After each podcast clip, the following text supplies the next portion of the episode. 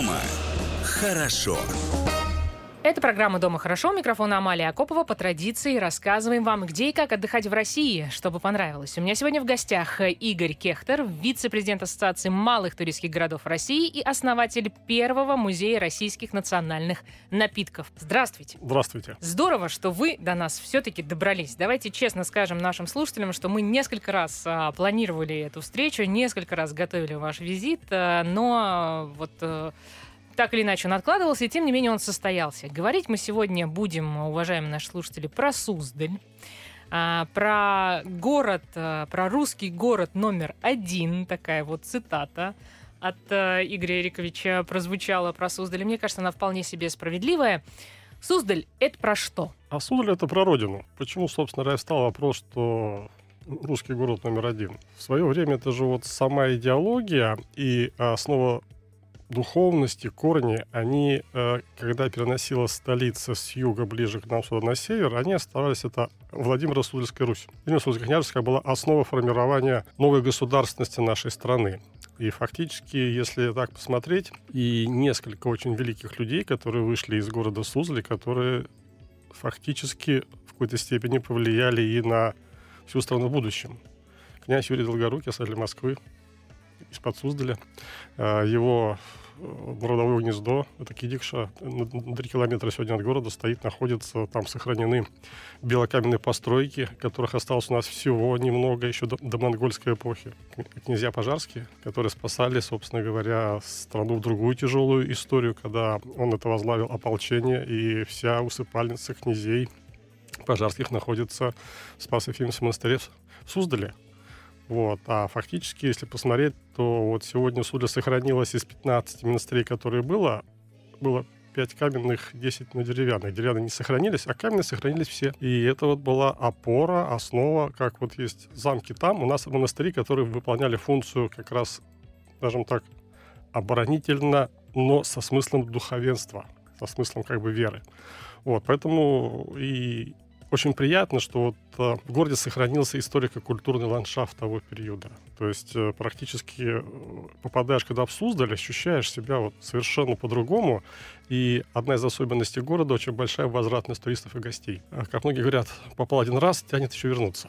А, и возвратность более 50%, а это очень такой хороший показатель. То есть, собственно говоря, значит, что-то тянет. Тянет и манит. Ну, конечно, это а, создали еще ведь у нас и сердце золотого такого кольца. Ну, мы, в принципе, уже привыкли, да, к этому бренду, ну, с туристической точки зрения, и мы, конечно же, тянемся к нему, нам, а, нас это все привлекает. Но а, давайте честно скажем, что город начал приобретать какие-то еще и новые краски.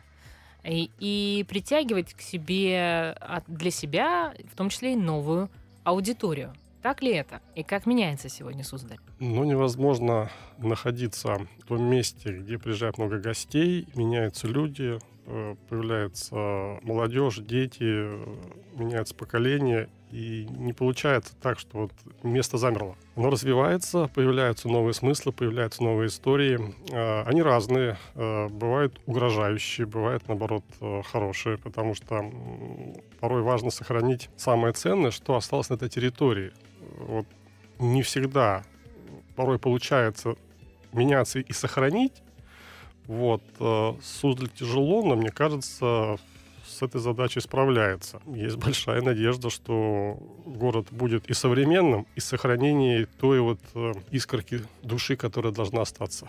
Что сегодня Суздаль э, с туристической точки зрения предлагает молодым, амбициозным, таким, может быть, даже юным дерзким отчасти, да, путешественникам. Что может сегодня предложить Суздаль? Можем начать с шутки. Э, можем научить копать огороды. Это хорошо, да. Потому что Суздальский огородник, э, он же такой очень интересный. И на этом была построена все время экономика города. Он же такое э, место интересно чем? Что вот такой треугольник между рек, где находится чернозем порядка двух метров. А в стороне за речкой уже нет. Вот, и ни одна научная э, версия не смогла быть обоснованной, откуда он появился.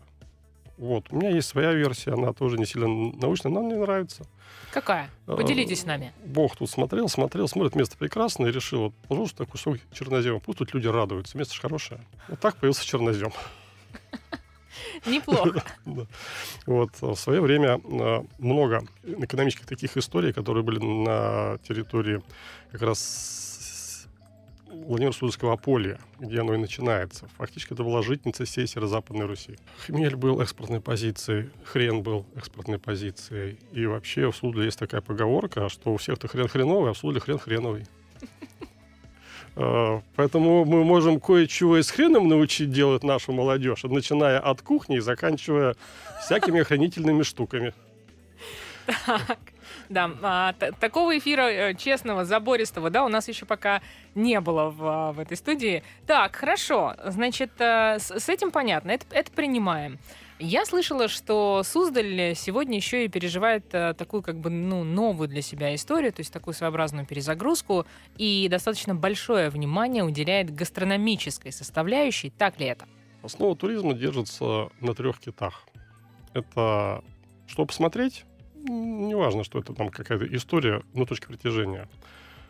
Вкусно поесть и сладко поспать. Если какая-то одна из историй не выпадает, то территория начинает хромать. Получается, нет того комплекса услуг, который хочет сегодня получить современный гость. И э, история вот э, формирования гастрономической карты России, в том числе вот э, и Суздаль к этому приложил свою как бы руку. Вот мы с Екатериной Шаповаловой начинали историю как создание гастрономической карты Владимирской области. Вот. А было связано с тем, что у меня был период, когда я работал в туристическом бизнесе, потом стал главой города Суздаля. И анализируя те проблемы, которые как бы есть, более 80% жалоб всех гостей, которые были в городе, они касались еды. И порой меньше обращалось внимание даже на ямы на улицах, там какие-то истории там связанные С инфраструктурой, с инфраструктурой, да, да. там какие-то прощались это недостатки там на объектах показа, там музеев, какие-то экспозиции в гостиницах. Но еда это та история, которая может либо порадовать человека минимум три раза в день, либо огорчить три раза в день.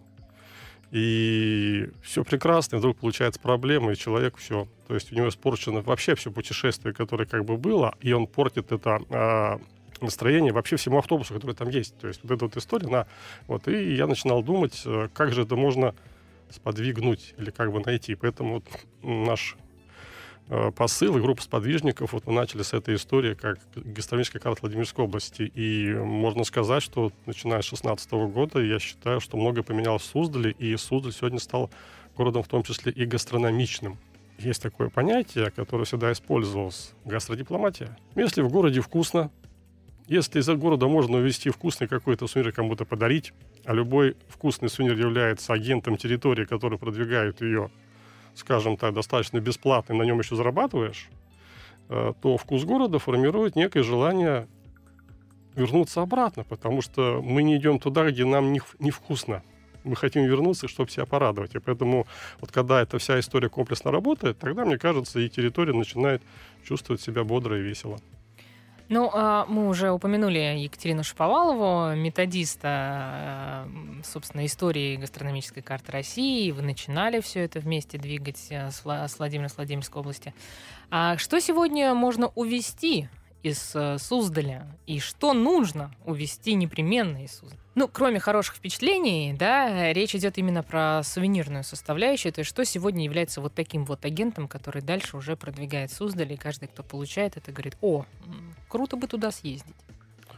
Ну, без хронодера мы не обойдемся. Хронодер с собой.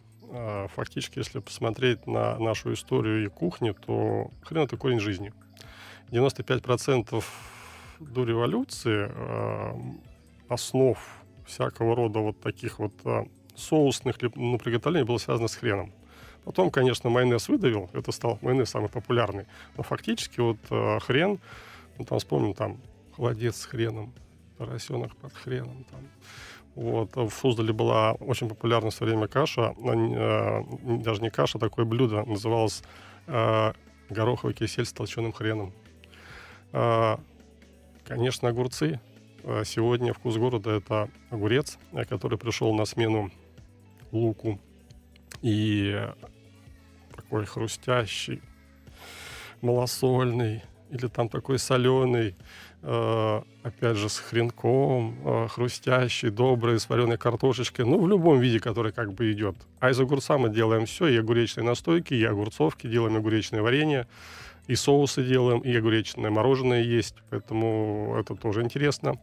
А, Тема медов — это медовухи как напиток. Это недоставленный меды питейный, который сегодня является с точки зрения напитка визитной карточкой города Суздаля. И всегда приятно э, получить данный российский национальный напиток себе в тело, чтобы порадовать себя, душу, и потом долго и долго приятно вспоминать о тех минутах, картинах, которые были на этом месте. Поэтому здесь много что можно попробовать и с собой вести. Поэтому у нас много агентов влияния. Понятно. А если говорить о длительности путешествия, э, как, э, долго сегодня задерживается внутренний турист в Суздале?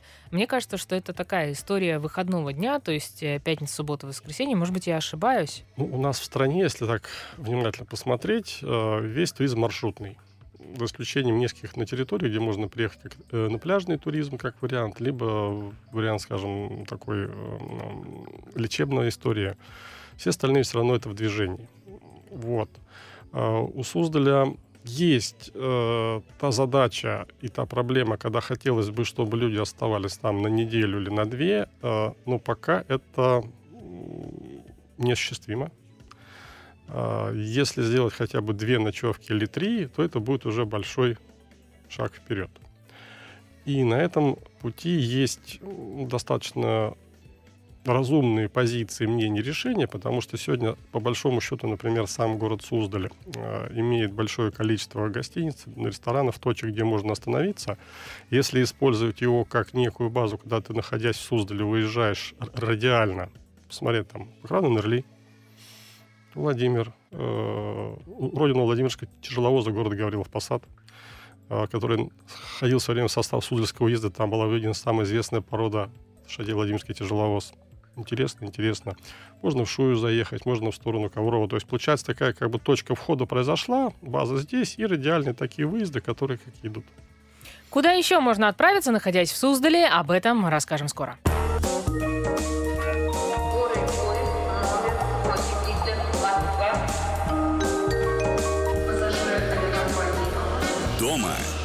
Хорошо. Это программа «Дома хорошо». У микрофона Амалия Акопова. Продолжаем э, беседовать о том, э, где и как отдыхать э, в России. И сегодня у нас в нашей теме наконец-таки Суздаль. Тот самый Суздаль, про который ну, наверное, каждый второй или третий москвич может сказать, что он там уже побывал, но вот э, говорят, что 50% гостей туда возвращается, и есть зачем. Собственно, на все эти вопросы сегодня отвечает Игорь Кехтер, вице-президент Ассоциации малых туристских городов России и основатель первого музея российских национальных напитков. А, мы говорили до перерыва о том, что вам хотелось бы увеличить время пребывания туриста в Суздале и сделать так, чтобы гости у нас там задерживались э, на две, на три ночи. Разные инструменты существуют. Сегодня в России набирает э, обороты так называемый промышленный туризм. А, промышленный — это посещение самых разных заводов и фабрик, от судостроительной истории до э, возможности посмотреть на то, как льется металл, Э, или шанса спуститься в настоящую шахту в Кемерово и почувствовать себя действительно шахтером. И такие сегодня уже истории есть. Как с этим в Суздале и как э, развивается промышленный туризм у вас? В Суздале нет э, больших промышленных предприятий, и это понятно, потому что город пытались сохранить как вот такое вот э, место отдыха, как туристический центр, поэтому там не было больших предприятий и не задумывалось. Но в городе же было большое количество ремесленников, артелей, разного рода таких интересных историй, которые сегодня живут, и этот промышленный туризм, он не такого масштаба, который там может быть там на Шушинская ГЭС, но он интересен нашим гостям, потому что они имеют возможность посмотреть традиционные промыслы, которые были, и поучаствовать как э, самим в изготовлении мастер-классов, так и посмотреть на, весь процесс приготовления э, или изготовления тех или иных изделий. А вот этот вот э, посыл и потребность что-то научиться делать своими руками, вот, он сегодня как бы есть, в том числе и у молодежи. И по большому счету это очень интересно, когда у тебя не виртуальный мир, в котором мы живем порой в телефонах, а когда люди радуются, как э, дети, как первый раз, когда они что-то получается своими руками, которые, вот, казалось бы, маленькие 2-3 секрета, несколько приемов, и раз, и получается что-то такое интересное живое. Поэтому керамический промысел, это дымов керамика, там и фабрика, там можно все посмотреть. Это и Владимир Судольские узоры Владимира Кехтера, где можно посмотреть, как делаются эти сувениры из деревянных историй, там матрешки всякого рода, там деревянные поделки, ложки, там солонки, бочонки. А, есть если вернуться к Горелов Посаду, та история, находящаяся рядом, там есть э, специально туристические такие э, экскурсии, промышленно можно смотреть, как делаются напитки традиционные из меда. А наш исторический напиток — это мед ставленный, которому более тысячи лет, и который сыграл очень большую, э, скажем так, историю в становлении, возможно, нашей государственности, в том числе, как казалось бы. Вот, э, есть это сородельни, есть это кузнецы, есть резчики по дереву. Э, Владимир Суздальское э, художественное училище было в свое время. Сегодня это филиал Санкт-Петербургского института культуры, где реставрация идет, и где можно посмотреть, э, точнее, учат реставраторов, и можно посмотреть большое количество историй, которые бы э, вообще в голову-то не пришли.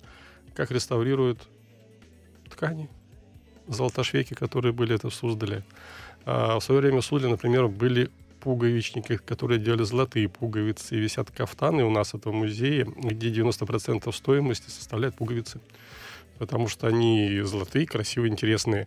И вот таких э, интересных моментов, историй, э, вот именно исторической такой как бы промышленности, это можно там найти и, и как еще говорит молодежь, зависнуть на неделю. Вот это классно, вот это мне нравится. Так, значит, как зависнуть э, в Суздале с этим вроде как э, можно разобраться. Хорошо. Э, какие виды туризма сегодня Суздаль в принципе может предложить? Понятно, что у нас есть э, культурно-познавательный, исторический, это, ну, мне кажется, безусловно.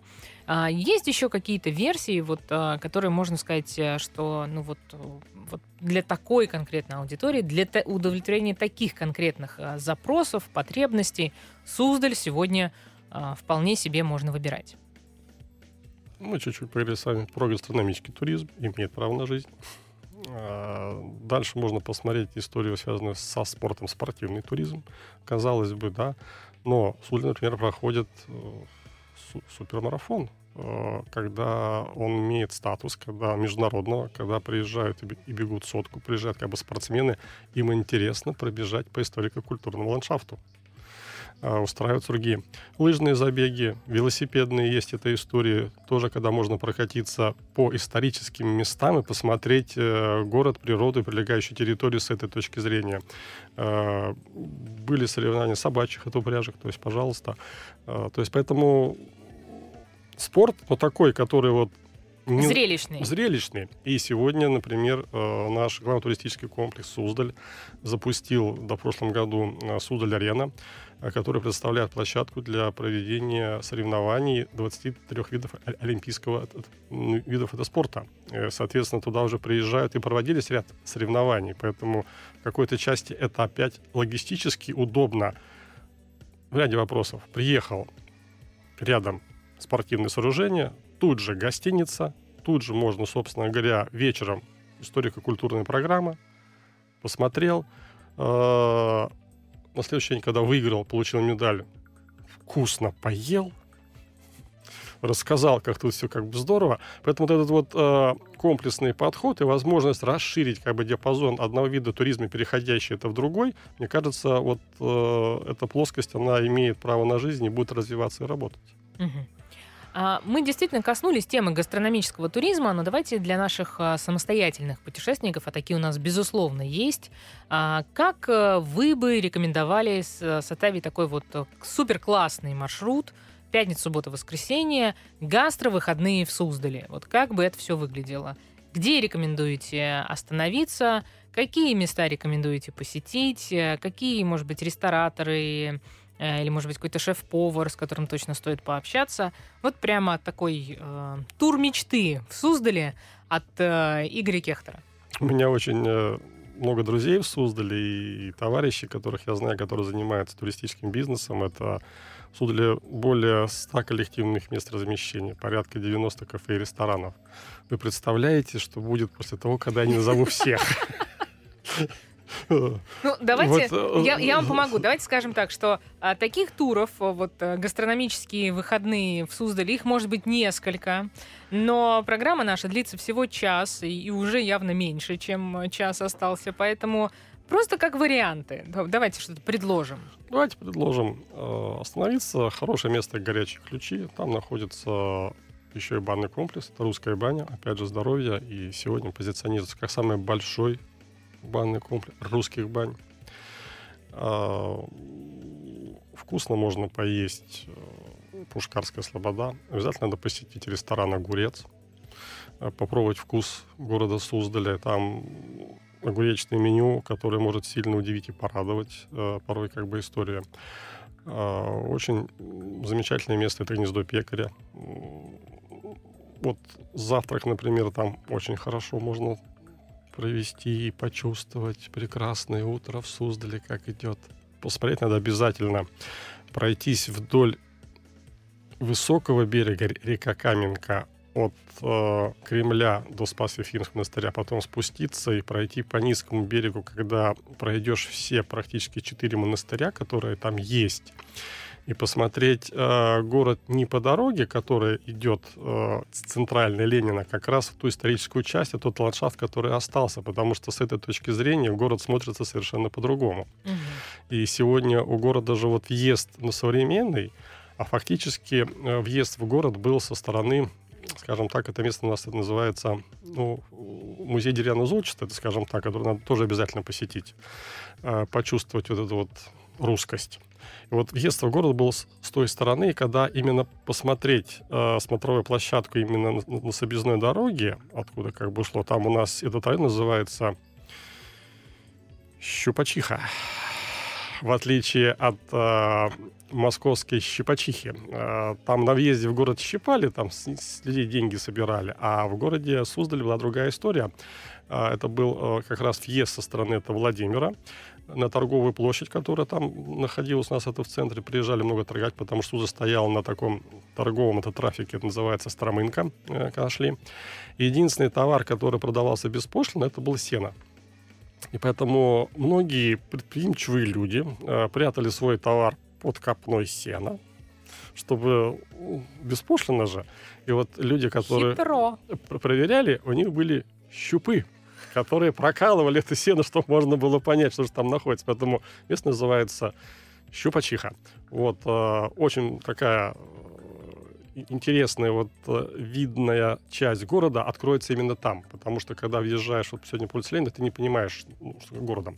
А если с этой стороны, там как раз и будет понятна вся красота, почему ее построили так, и логика, которая была в тот момент. Вот э, мимо этого пройти нельзя. Угу. Ну и что-то музыкальное, наверное, на вечер. Может быть, есть какие-то джазовые а, бары, рестораны или какие-то музыкальные такие клубы, бардовская какая-то история. Если с точки зрения музыки, что сегодня популярно в Суздале? Ну, я не имею в виду как бы ночные клубы, да, вот ну, в, в дискотечном э, понимании, а вот э, с, с точки зрения выступления живых музыкальных э, коллективов, таких настоящих бендов. Ну, постоянно действующих такого характера коллективов нет. А, есть постоянно действующие, которые выступают э, в русском национальном. Фольклор. Фольклорная такая история. Она бывает сегодня э, причесана либо подтянута под современность. Есть несколько коллективов, э, которые выступают либо в ресторанах, либо приглашают к гостям. Есть инициативные люди, которые организовывают выступления разных уровней коллективов в том числе же вот и музыкальные фестивали, которые у нас проходят уже не один год и приглашают туда гостей достаточно как бы серьезного характера. То есть и Мацуев это выступал, э, новые имена, ведется там история как бы детская, которая э, доработают. Что еще есть сегодня в Суздале, об этом расскажем скоро.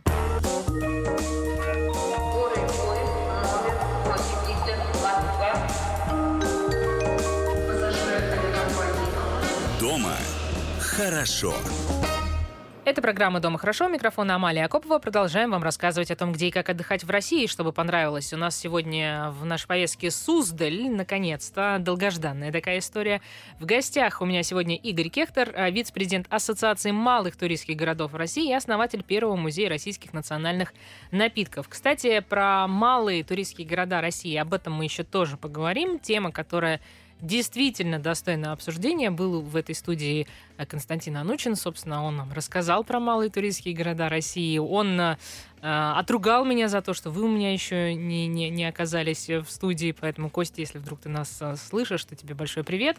Э, про малые туристские города, да, действительно еще поговорим. Э, Золотое кольцо России. Сам этот бренд. Не кажется ли вам, что как бренд он уже немножко устарел, и все самое лучшее, что можно было от этого взять, мы уже взяли, а дальше нужно как-то вот реанимировать эту историю.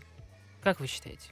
Бренд «Золотое кольцо» практически самый известный на международном э, рынке туристическом и самый известный практически на внутреннем рынке нашей страны. И создавался он со временем всей страной, создавался достаточно грамотно и профессионально. И уже, наверное, последние лет 10 идет попытка э, совершить перезагрузку «Золотое кольцо 2.0».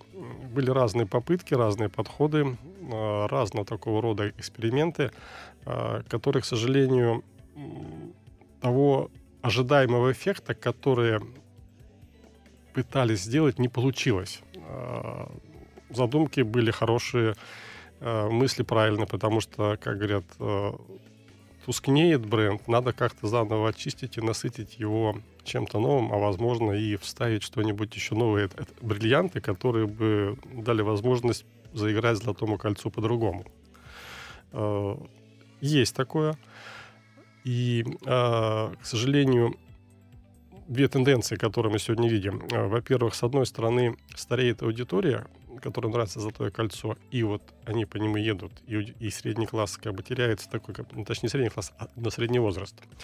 Но стала появляться молодежь, э, интересная, потому что вот эти вот всякого рода а- аттракции, и, например, у Суздаля же одна из особенностей какая? Это город с тысячу секретов.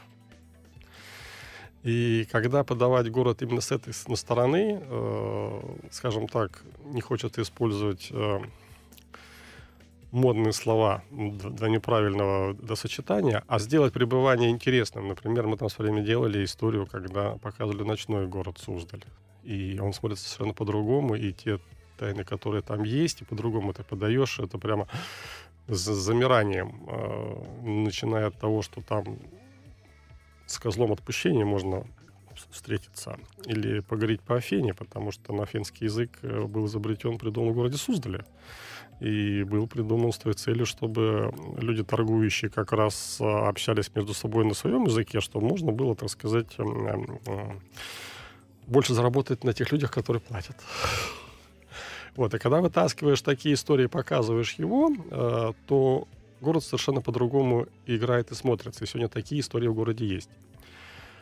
И вот э, практически такие вот изюминки, такие заковырочки, крючочки, замочки, скважины, истории, они пронизаны. Очень много экскурсоводов, которые ведут экскурсии, ну, скажем, авторские, э, не всегда, может быть, э, точно обоснованные на каких-то летописях историях, но со своим видением или со своей подачей, э, что, скажем так, имеет право на жизнь, но не является, там, скажем, ну, ну, научной э, версией или историей, но это тоже интересно, и это возможность э, посмотреть и подумать на то или иное событие, которое было с, ну, с разных сторон, и послушать как бы версии, которые, возможно, имели право на жизнь, которые нет. Поэтому зацепить есть за что. Угу. То есть э, можно ли сказать, что Суздаль станет такой отправной точкой для того, чтобы мы все-таки поменяли сам бренд «Золотое кольцо», но если не поменяли, то э, могли вот вдохнуть такую новую историю в эту уже хорошо известную, сложившуюся туристическую модель? Я думаю, да, потому что место достаточно известное и точка роста, порой надо искать ну, какую-то опору, чтобы встать на нее и это двигаться. Но сложнее, когда нич- ничего вообще под ногами нет. А тут есть очень много таких интересных моментах, которые, если правильно их начать двигать в ту или иную э, сторону, они дадут свой это результат. Вот. И это вот, э, мне кажется... Ну, такая задача номер один на да, ближайшее вот, время. да, вторая вот э, тенденция, которую я научил вначале, это кольцо сегодня начинает превращаться в, в треугольник либо четырехугольник.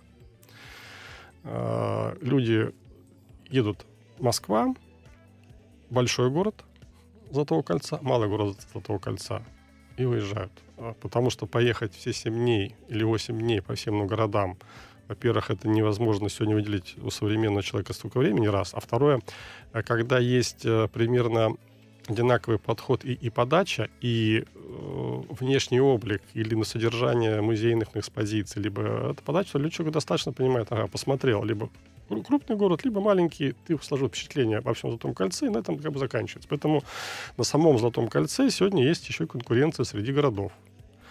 И это хорошо, потому что э, я все время задался на вопросом, э, зачем, э, скажем так, должна быть некая конкуренция, хоть в политической жизни, хоть, собственно говоря, предпринимательской да, среде. Деятельности, да. Деятельность, потому что по-любому, когда нету рядом соперника, который что-то придумывает и делает поинтереснее, то есть теряется стимул куда-то двигаться. То есть это даже какие-то энергозатраты, какие-то движения. Если я тут сижу хорошо, ровно, и все нормально, и что тогда мне как бы что-то новое придумывать, изобретать, когда все как бы есть. А когда кто-то рядом начинает создавать тебе условную там эту угрозу, что сейчас вот твоя хорошая часть жизни будет перемещаться туда, туда поедут туристы, покупатели, так, надо думать, да, ага. То есть надо что-то изобретать и здесь, потому что чтобы надо, э, опять же, себя показать и как-то подпрыгнуть. Угу.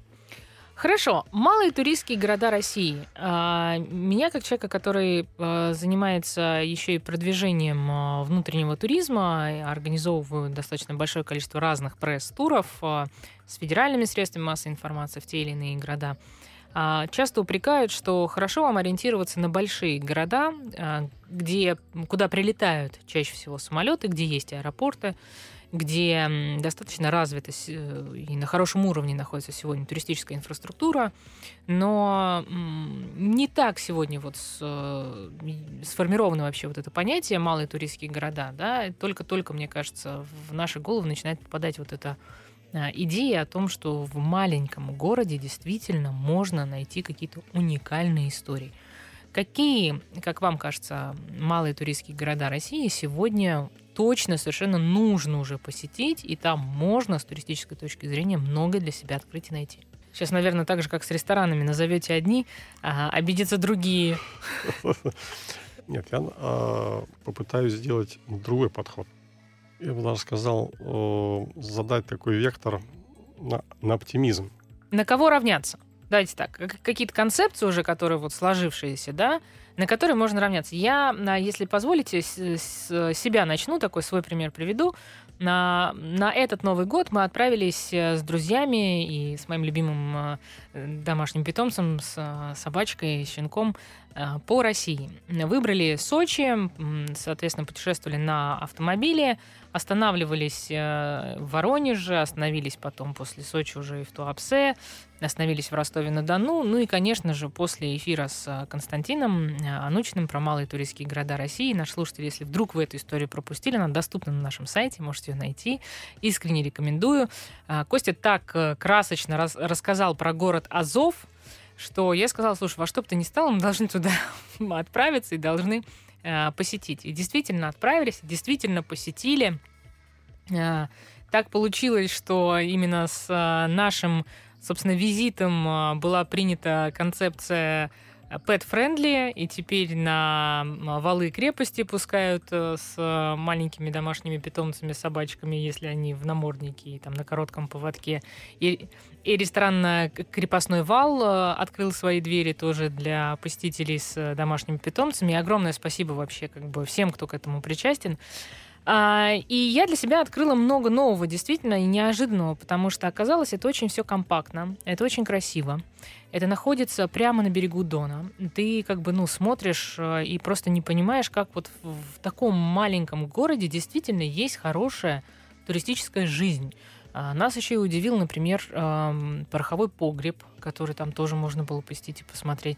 То есть это вполне себе такое как бы развлечение на день, как минимум, где ты можешь, э, ну, если не зависнуть, то, по крайней мере, можешь съездить, посмотреть и вернуться с таким, как бы, с хорошим вдохновением. И винодельня а, Кантина, по-моему, там тоже э, на выезде есть. Вот, э, ну, действительно была приятно удивлена. Какие еще малые туристские города сегодня точно стоит посетить, у которых вот появилась какая-то такая новая еще жизнь туристическая, да, и которые сегодня притягивают самые разные аудитории к себе? Зов, кстати, вам передал привет. Мы на этой неделе встречались с Оксаной Кочевной, которая встречала вас. да. А, Огромное спасибо Оксане за вот эту историю с э, Pet Friendly. Честно сказать, это, это очень приятно, когда люди, которые работают в туризме, они готовы так меняться. Это круто, потому что, ну, мне кажется, наша индустрия, вот наша отрасль, она заставляет нас быть открытыми. Вот это вот одна из особенностей именно малых городов. Вы попробуйте решить какую-то проблему в большом городе и как-то там выделиться. А, а маленький город, если возьмет какую-то идею, а в любом маленьком городе есть либо великие люди, либо великие истории, либо великие события, и когда даже небольшой предприимчивый человек э, может там создать историю уже не так долго, как это вот казалось бы, и очень сильно выделяться и реализовать себя как вот э, проект или какую-то историю. Э, обязательно надо посетить город Гаврилов Посад. Родина Владимирского тяжеловоза мы понимаем. Там сохранился практически единственный дворцовый иконный завод, здание бывшего дворцового иконного завода, которое есть, которому 250 лет. Сегодня формируется туристический бренд этого города как город гусар Владимирского тяжеловоза питейных традиций. А, там выпускалась пудра, которой пользовалась Екатерина II. И там даже были предприимчивые люди, которые придумали слоган. По современному сказали бы, звучало примерно так, что красавицей станет любая лохудра, и это поможет посадская пудра. Я вынуждена здесь вас а, прервать ненадолго. Буквально через минуту расскажем все про малые туристские города России.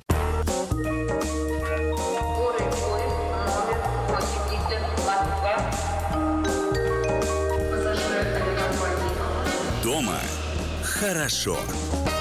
Это программа «Дома хорошо». Микрофон Амалия Акопова. Продолжаем вам рассказывать о том, где и как отдыхать в России. Суздаль. Вот такая у нас сегодня тема, долгожданная. По этому поводу у меня в гостях Игорь Кектор, вице-президент Ассоциации малых туристских городов России и основатель первого музея российских национальных напитков. Мы обещали нашим слушателям рассказать о том, а, какие малые туристские города России стоит уже сегодня посетить. Продолжим? Гороховец – прекрасный город, и там можно получить э, очень такую вот задорную историю, э, которая будет помниться потом очень долго. Э, прекрасный Углич, Кунгур, Тобольск. Э, можно найти э, туристический город практически на всей территории Российской Федерации. Их сегодня немного, но они есть. Если рассматривать какую-то точку входа как большой город, там можно приехать, то обязательно можно туда съездить и посмотреть, и именно там почувствовать настоящую э, эту территорию, настоящую страну, которая сохраняет вот э, те остатки нашего стабильного процветания развития. Ну, давайте поможем нашим э, слушателям, особенно самостоятельным путешественникам, потому что действительно малые туристские города у нас сегодня есть. Э, вы совершенно справедливо говорите, что практически каждый стоит посетить. Но давайте просто какие-то такие а, ассоциации, зернышки такие заложим, а, и может у кого-то потом это выстрелит. Вот я, например, когда посетила город Азов, а, ну, у нас еще, может быть, так совпало, мы когда отправились из Москвы в Сочи, чтобы не спать, естественно, хочется ну, потреблять какой-то контент. А, так как позитивного контента по разным, в силу разных обстоятельств у нас всегда немного, то из того, что есть, мне показалось а, правильным выбрать исторический контент. И мы выбрали Сергея Минаева и смотрели вот, ну, практически все его исторические лекции, которые там, соответственно, только возможно. Поэтому, когда мы приехали в город Азов, а, ну, практически наизусть уже знали все даты про Петра Великого, историю города Азов. Мы даже с подругой, когда разговаривали, подошел к нам экскурсовод, говорит, слушайте, а вы тут экскурсии проводите? Мы честно сказали, что мы просто вот пока ехали, наслушались. И, собственно, теперь уже как бы что-то представляем. Для меня лично этот город а, определенно про подвиг, а, а, про такую как бы широту мыслей великого правителя.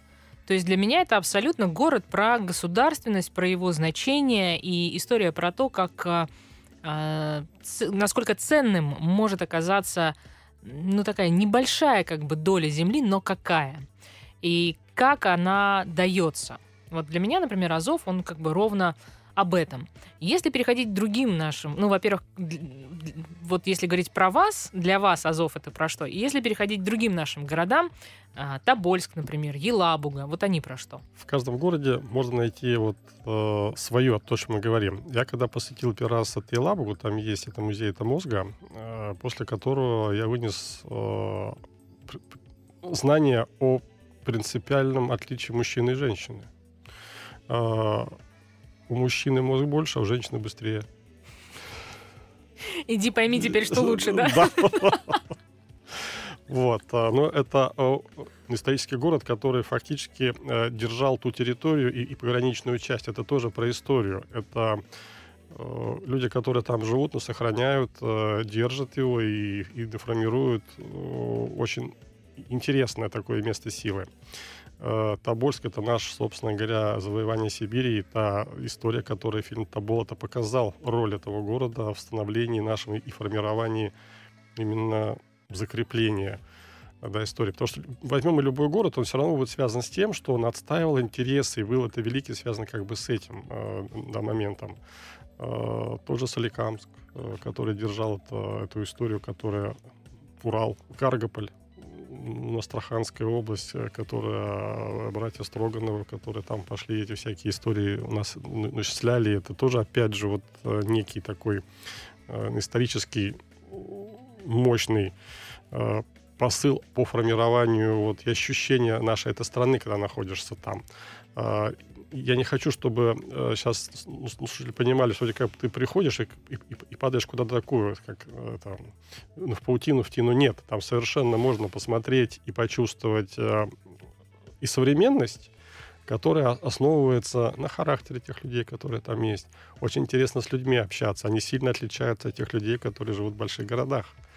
Э, там еще сохранилось, когда с вами могут поздороваться, поговорить, объяснить, рассказать, э, обнять, напоить, э, угостить. Там это не спрашивая ну, каких-то там этой истории. Если там вспомнить, что э, символ гостеприимства — это русский самовар.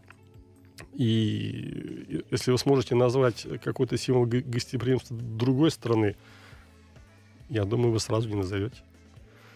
Ну, наверное, нет, кстати, да. Да, вот. И ну, Самары были и, и в других местах, но в России он стал символом, потому что та часть открытости души, когда человек приходил с холода в гости, его сначала пытались обогреть, пожалуйста, горячую тебе чашку чая, там, чтобы ты согрелся, там, почувствовал человеком. То есть э, раньше же было не так много всяких точек, где можно было погреться, посидеть, и там ресторан или там гостиницы. Э, то есть это вот э, символ, который стал гостеприимством. Мы приходим сегодня, все у нас в России тут же говорят чайку, горяченького с дороги, или там как, или там история, беседы там идут. Поэтому вот э, малый город — это ощущение души и гостеприимства нашей страны. Хорошо, немного времени у нас остается, к сожалению, но с другой стороны, может быть, вы придете к нам еще. И давайте, вот, наверное, под занавес. Меня все-таки вот очень интересует вот эта история первого музея российских национальных напитков. Ну, во-первых, э, российские национальные напитки это что? Так получилось, что нет официальной версии, ни словарь. Далее Ожегова, небольшая энциклопедия не определяет, что же такое российский национальный напиток. Я напитками занимаюсь давно, я посчитал, что это несправедливым, что есть как бы страна с историей, есть куча напитков, и мы как-то к этому относимся не очень-то бережно. Поэтому вот я сформулировал пять признаков. Если э, напиток соответствует в совокупности пяти признакам, я отношу к российским национальным напиткам. Вот таким это какие? Признаки? Критерии какие? Критерии. Сейчас скажу. Значит, таким образом я сформировал 22 вида российских национальных напитков, из них 15 безалкогольных, и мы в своем музее показываем и рассказываем как раз про них.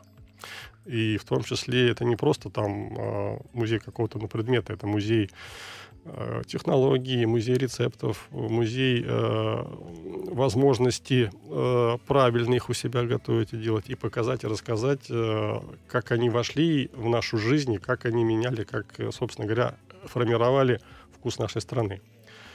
А, ну, первый — это признак специально приготовленная жидкость, безопасная для здоровья. Ну, например, бензин — это специально приготовленная жидкость, но она опасна для здоровья. Uh-huh. А, а березовый сок, он как бы есть, да. А, второе, особенность именно российских национальных напитков, они всегда изготавливались из натурального сырья. Третье, а, напиток должен быть технологически иметь возможность быть приготовленным в домашних условиях. А, поэтому, если напиток э, не принят народом, и его не делают дома, значит, нельзя национальным. Национальность — это когда вот большое количество наших э, соотечественников считает его и готовят и делают. Потому что есть напитки, которые могут быть самые популярные на этой территории, но их невозможно делать дома, либо народ не воспринимает их как свой напиток, его не делают. Угу. Четвертое, а, он должен отражать а, особенности технологий либо национального характера нашего, потому что технологические особенности и моменты, они важны. Например, у нас много используется напитков, когда русская печь принимала участие, либо русская баня. Технологические это моменты. Ну и пятое, что напиток принимается людьми, которые считают себя российскими, и то сырье, из которого готовятся напитки, оно выращено на территории России. Ну, скажем так, а территория менялась, но границы как бы разные. То есть поэтому можно сказать, что которая ну, современная, либо ранее принадлежала, потому что история, она не ограничивается только десятилетием, а тысячелетием. Вот, поэтому сегодня у нас есть много интересных напитков. Давайте примеры приведем, особенно вот э, не алкогольных национальных напитков, которые можно смело сказать, что вот это наши национальные российские напитки. Кисель подходит? Кисель, да. А, так. Э, кисель сначала был едой, и со временем стал напитком. А стал напитком после того, когда у нас появился крахмалистый продукт под названием картошка. Это самый крахмалистый у нас был овес и горох, поэтому нам известны сегодня овсяный кисель и гороховый, который как бы был. Но это сначала была еда, если вспомнить эту сказку «Гуси-лебеди», когда у человека была мечта, кисельные берега, молочные реки, то есть поесть киселя с молоком. Вот, со временем это стало э, уже напитком интересным, вкусным. Кислые щи, это был напиток, э, достаточно такой интересный. Рассолы, наши национальные российские напитки. А, сбитень. Больше всем известна другая версия да, напитка, но сбитень интересен же тем, что э, особенность технологического приготовления и слово появления сбитень это когда э, в одном сосуде круто заваривали коренья и травы, чтобы они настоялись, а в другом сосуде в теплой воде до 40 градусов разводили мед чтобы сохранить, с одной стороны, ароматы полезные свойства меда, а здесь круто заварить и взять то, что можно отсюда взять, потому что напиток всегда подавался на улице горячим. Это был согревающий напиток, безалкогольный. Были специальные сбитенщики, которые торговали, и был прибор сбитенник, э, из которого продавали. Это предшественник самовара. А вот само слово «сбитень» в том числе появилось, исходя из того, когда эти две жидкости соединяли, сбивали вместе – когда один настоял, второй как бы пошел, вот эта технологическая особенность позволяла получить полезные и вкусные качества, сохранить. Потому что сегодня, к сожалению, мы в магазинах видим не тот сбитень, который есть. Uh-huh. А э, было достаточно большое количество и рецептов, потому что вот то, что в округе росло радиусе 30 километров, из этого и готовили это сбитень. Например, в том же Суздале был популярен сбитень а на основе это хренной редьки, назывался «Очарование». Такое красивое слово, доброе. Очень. А, как и весь, наверное, Суздали, мне кажется, вот это вот а, слово и будет, наверное, сегодня нашей такой финальной точкой, по крайней мере, в этой а, беседе, потому что, ну, наверное, про Суздаль действительно можно так сказать. Наверное, это действительно очарование, по крайней мере, вот а, той а, части э, России, той части нашей Родины, про которую вы совершенно справедливо сказали, что это первый русский город. Спасибо вам большое. У меня в гостях сегодня был Игорь Кехтер, вице-президент Ассоциации малых туристских городов России, основатель первого музея российских национальных напитков. Я искренне надеюсь, что вы придете к нам еще, и мы успеем рассказать нашим слушателям, чем еще так манит и удивляет Суздаль и другие малые туристские города нашей Родины. Услышимся ровно через неделю. С вами была Амалия Акопова. Не скучайте. Дома хорошо.